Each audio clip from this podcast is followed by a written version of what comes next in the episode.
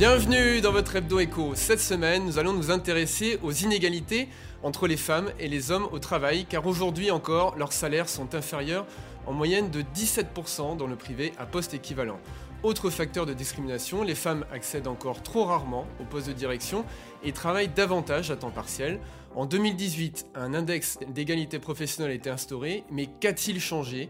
Comment peut-on mettre fin à ces discriminations On va en débattre avec Anne-Laure Bedu, qui est conseillère régionale, qui est aussi dirigeante d'un cabinet de conseil en stratégie RSE et RH, et Léa Thomasin, qui est présidente d'ELOASO et administratrice de la Fondation des femmes. Alors Anne-Laure Bedu, expliquez-nous comment, malgré justement la création de cet index, on a encore autant d'inégalités sur les salaires, notamment entre les femmes et les hommes aujourd'hui. Alors tout d'abord, cet index, il est récent, alors qu'on est euh, sur un sujet qui est euh, extrêmement euh, ancien et, contre lequel on se bat sur des arguments quand même culturels avant tout. donc pour expliquer, peut-être qu'on peut faire parler un petit peu les chiffres. vous avez cité des chiffres nationaux, moi je vais vous parler des chiffres de Nouvelle-Aquitaine. Donc en Nouvelle-Aquitaine, cet écart de salaire entre les hommes et les femmes, il est de 20%. Et on se rend compte en fait que ça correspond à une différence de salaire quand même de 400 euros par mois en moyenne, donc c'est quand même pas négligeable. Ça dépend des secteurs. Les secteurs les plus concernés, c'est le commerce, l'industrie, les services. Ça dépend aussi du type d'emploi que l'on a. Chez les cadres, ces écarts peuvent monter jusqu'à 25%. Euh, et euh, c'est vrai aussi pour les ouvriers qualifiés, notamment dans le secteur industriel, où on est aussi à des chiffres moyens de 25% euh, d'écart de salaire. Et c'était pire il y a 10 ans. Et c'était pire il y a 10 ans. Alors la bonne nouvelle, effectivement, c'est que ça va mieux. C'est vrai, vous avez raison de le dire. Mais continuons à regarder un petit peu avec plus de détails ces, ces écarts et d'où ils viennent. D'abord, ils sont vrais pour toute la vie. C'est-à-dire que non seulement les femmes commencent avec des écarts de salaire dans l'ensemble de leur carrière, mais ça va s'aggraver. C'est-à-dire qu'après 35 ans, les écarts de salaire euh, s'aggravent. Donc euh, c'est aussi une caractéristique. Alors il y a aussi des diversités euh, en Nouvelle-Aquitaine par rapport à des départements, et c'est très étonnant peut-être de, découvrir cela. En Creuse, les écarts de salaire ne sont que de 11%. Vous pouvez comparer cela à la Gironde, aux Landes ou aux Pyrénées-Atlantiques, et on atteint à nouveau des seuils de 24 à 25 en moyenne d'écart. Et comment vous l'expliquez ça, justement, cette différence? Alors, ça dépend aussi, euh, et ça c'est un facteur euh, qu'on retrouve en permanence, c'est-à-dire dans les 20% qui sont annoncés d'écart de salaire, il y a 10% qui correspondent de manière, euh, comment dire, assez structurelle à la réalité du temps de travail exercé par les femmes. La plupart du temps, quand il y a des temps de travail à temps partiel, ce sont les femmes qui les exercent. Pourquoi? Et là, on retombe sur les facteurs culturels. Les femmes s'occupent de leur famille, elles s'occupent des enfants, elles s'occupent de tas de tâches ménagères, elles sont aidantes vis-à-vis -vis de leur famille, etc beaucoup plus que les hommes, et donc ce temps partiel, euh, on va le retrouver plutôt chez les femmes. Mais il reste 10% qu'on n'explique pas, et là, qui sont le produit, euh, la plupart du temps, de, discrimination réelle, et on va retrouver ce plafond de verre, soit sur des facteurs culturels, comme on l'a dit, psychologiques, où les femmes euh, s'auto-censurent elles-mêmes vis-à-vis d'une certaine situation de carrière dans lesquelles elles pourraient progresser. et donc on voit bien que les causes de ces écarts sont euh, essentiellement quand même d'ordre culturel. Et ça, c'est très important. On peut le ramener à des secteurs d'activité, à des types d'emplois, mais enfin, globalement, euh, si on en est toujours là, on en est aujourd'hui, malgré cet index, comme vous l'avez dit, c'est malgré tout parce qu'on essaie de lutter contre euh, des représentations sur les rôles naturels, entre guillemets, des hommes ou des femmes, qui ne s'imposent finalement pas de manière systématique comme on aurait tendance à le croire. Donc, et contrairement à ce qu'on croit, euh, parce que là on parle du privé, mais dans le public, c'est pas mieux. C'est-à-dire mm. qu'on devrait avoir un facteur d'exemplarité dans les collectivités locales. On devrait avoir un facteur d'exemplarité euh, dans la fonction publique de l'État, également dans la fonction publique hospitalière, et on se rend compte que c'est absolument pas le cas, où on retrouve, là encore, dans ces fonctions publiques, des écarts entre 15 et 25% Donc euh, les mêmes. Les mêmes. Léa Thomasin, que pensez-vous justement de, cet index? Quelles sont ses, qualités, ses défauts? Et est-ce que pour vous, ça a permis quand même d'impulser en tout cas une autre dynamique et de faire changer déjà un peu aussi les mentalités? Alors cet index, il a le mérite d'exister. Euh, c'est déjà ça, donc c'est un bon premier pas euh, qui est euh, néanmoins complètement insuffisant devant la problématique de l'inégalité professionnelle et l'inégalité au travail. ce qui est bien, et c'est un peu toute, le, la mouvance du name and shame, c'est que en mettant en place cet index, bah, ça a poussé un certain nombre d'entreprises à s'interroger sur leurs pratiques et à changer effectivement leur façon de faire. Il faut rappeler que l'index aujourd'hui, il est rempli par les entreprises qui ont plus de 50 salariés. Donc ça exclut euh, toute une grande partie quand même de l'activité économique euh, qui est composée de, PME ou de TPE qui vont avoir moins de 50 salariés.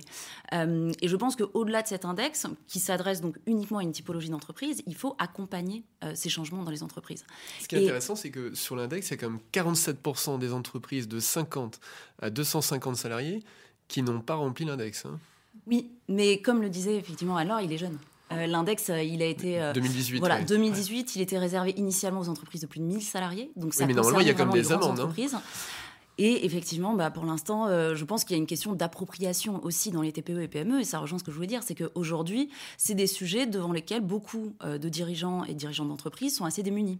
Euh, ils ne sont pas du tout accompagnés. Je dirais la sensibilisation sur l'égalité professionnelle entre les femmes et les hommes reste un sujet qui est relativement jeune. or, la majorité des Français et des Françaises constatent qu'on est devant une situation qui n'est pas tenable et qui ne peut pas continuer comme ça. donc certes, ça progresse, mais ça progresse tout doucement. Euh, si on continue au rythme actuel, de réduction des inégalités, on aura une égalité professionnelle en 2234. Donc ah on est euh, voilà, c'est une étude qui a mené euh, les glorieuses, euh, donc qui, qui, alerte, qui alarme sur ce sujet-là. Donc il faut vraiment passer la seconde sur le sujet. Et pour cela, au-delà d'un index avec le caractère contraignant qui n'est pas en plus tout à fait appliqué encore, il faut des mesures d'accompagnement.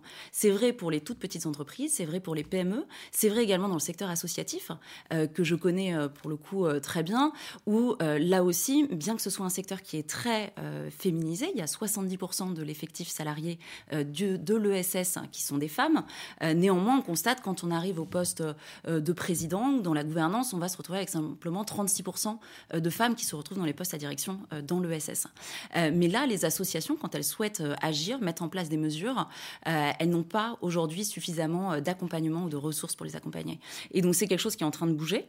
Fort heureusement, il y a des, des, structures qui se mettent en place et cette thématique intègre, je dirais, les programmes aussi d'accompagnement des associations et des PME et des TPE, mais euh, il y a vraiment besoin d'une sensibilisation euh, forte des dirigeants sur le sujet pour que ça bouge réellement. Alors, je reviens sur euh, les amendes. Alors, là, le système avec l'index tel qu'il est prévu prévoit des amendes si, au bout de trois ans, où on a constaté effectivement un, non-respect en fait de la loi, il y a des amendes derrière, et donc, par conséquent, ils ont trois ans pour mettre tout ça en place. Est-ce que ça veut dire aujourd'hui, le fait que des entreprises n'aient pas rempli cet index, que les amendes ne sont pas assez fortes? Alors, pas assez forte, là encore, c'est difficile à dire, le système est récent, mais pour vous donner le dernier chiffre suite au rapport euh, de cette année, il y a eu six amendes sur 270 mises en demeure, dont 228 correspondent euh, uniquement au fait de ne pas avoir euh, déclaré son, statut au regard de, l'égalité femmes-hommes dans l'entreprise.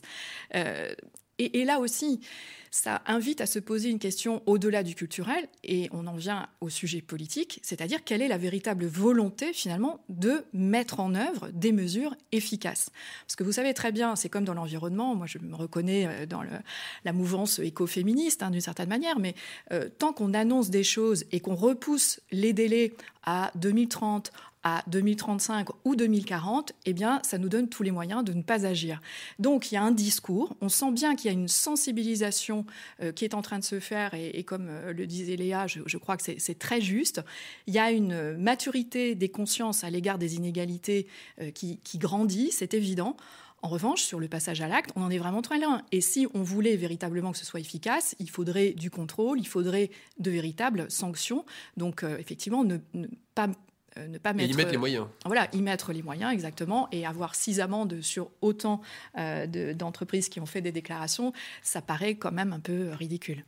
Qu'est-ce que vous, vous prenez justement pour qu'on ait euh, cette volonté politique hein, qui est affichée dans les mots se traduise en fait par des actes? Qu'est-ce qui manque aujourd'hui vraiment pour qu'on change d'étape, hein, qu'on ne se retrouve pas avec une égalité entre les femmes et les hommes en 2236 Je pense que déjà, c'est une situation de co-responsabilité. Chacun a sa part à jouer, qu'on soit salarié dans son entreprise, on peut revendiquer des choses, qu'on soit dirigeant d'entreprise, qu'on soit dans une association, dans le secteur public. Je reviens sur cette exemplarité. C'est absolument pas normal que dans nos collectivités, on ne soit pas exemplaire sur ce sujet.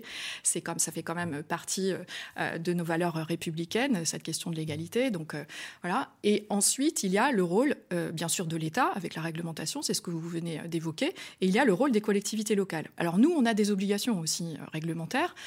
donc on a des rapports à rédiger depuis 2004 sur l'égalité, à la fois de notre fonctionnement en tant que collectivité publique, mais aussi sur la manière finalement dont on va expliquer comment dans nos politiques publiques accompagnées, on tient compte de la question de l'égalité, par exemple dans les transports en commun, par exemple dans le développement économique. Et c'est là où je pense que, euh, par exemple, à l'échelle régionale, nous pouvons aller beaucoup plus loin.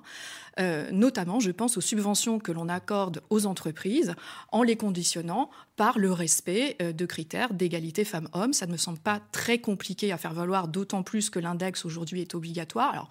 Pas euh, pour les entreprises de moins de 50 salariés, mais on pourrait tout à fait dire que nous, on exige un certain nombre de critères euh, pour subventionner euh, des, formations, subventionner les entreprises sur l'ensemble des, sujets sur lesquels on intervient d'ordinaire. Donc on a de quoi faire. Thomas, vous parliez de sensibilisation. Euh, et comment on peut faire justement aussi pour que les représentations en fait des, répartitions des rôles entre les femmes et les hommes changent aussi à la maison? Euh, ça, passe euh, justement bah, dès l'école par des formations. Comment vous voyez les choses? Oui, peut-être pour, réagir juste par rapport aux propos précédents, je pense qu'il y a une mesure qui ferait beaucoup de sens et beaucoup de bien, que ce soit à la maison ou au travail, c'est l'allongement du congé paternité.